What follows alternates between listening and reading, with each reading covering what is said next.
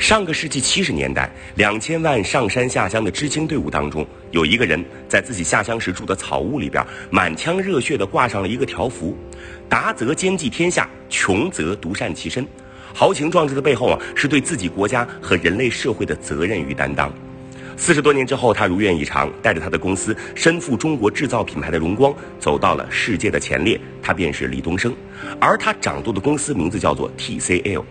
TCL 从一家生产录音磁带的地方企业起步，进入家电和消费电子为主的制造业。经过四十年来持续变革创新、转型升级，TCL 已经成长为具有全球竞争力的科技产业集团。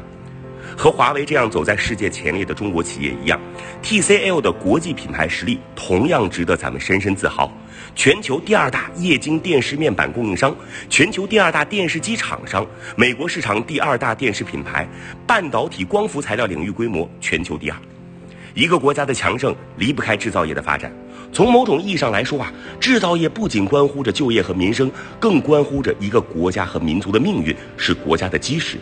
四十年过去了，中国已经是世界第一制造大国，并正在努力地迈向制造强国。无论是需求侧还是供给侧，中国制造业的故事可能是有史以来最为宏阔和壮丽的诗篇，而这其中便有 TCL 浓墨重彩的一笔。今年是 TCL 的四十周年。有意思的是啊，在一次采访当中，TCL 几乎所有的高管以及中层管理干部都认为，TCL 最大的创新动力就是他们的掌舵人李东生。一九五七年七月，李东生出生在广东省东南部的惠州。与某位房地产大亨赚一个亿的小目标不一样，李东生早年的小目标仅仅是当一个车间主任，管理一个组织和团队。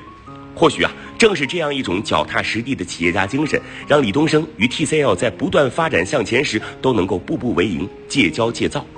崇尚儒家文化的李东生为人谦和，最喜欢的就是曾国藩。他推崇曾国藩的以天下为己任，更佩服曾国藩身逢国难时的坚忍和自强不息。或许正是受到曾国藩的影响，在李东生和 TCL 的至暗时刻，他挺了过来。当时呢，TCL 因为收购两家法国企业的业务，造成巨额亏损和大量现金流的损失。雪上加霜的是，这一收购业务促使一些银行收紧了 TCL 大部分的授信额度，导致企业险些资金链断裂。按照李东生的原话，那一年企业差一点就没有卖过去。好在天无绝人之路，李东生及时出售了部分 TCL 的业务，收回了近二十亿的现金，帮助 TCL 渡过了难关。那是李东生和 TCL 这四十年以来的至暗时刻，在巨大的压力下，他整整瘦了二十多斤。有的人会想，这不是李东生自己作的吗？他干嘛要去收购那两家法国业务，安分的做好自己本身的业务不就好了吗？而恰恰是这种融于企业使命的不安分，成就了今天 TCL 的世界品牌地位。一九九九年，李东生在 TCL 集团高级管理干部会上讲到：“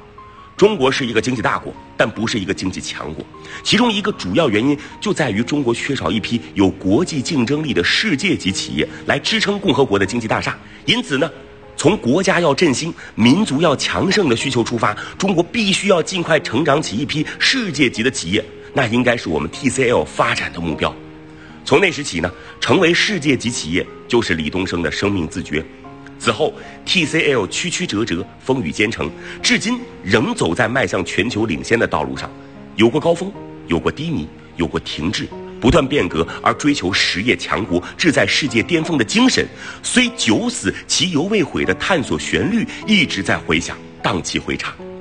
在这一勇于攀登的企业精神领导下，TCL 风风火火地经历了四轮变革，它的成长历程与国家改革开放同步，TCL 俨然已经成为了中国改革开放的缩影。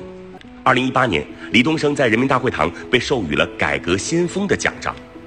今年九月，中信出版集团出版了《万物生生》一书，该书详实地记录了 TCL 四十年的发展史和李东生企业管理的点点滴滴。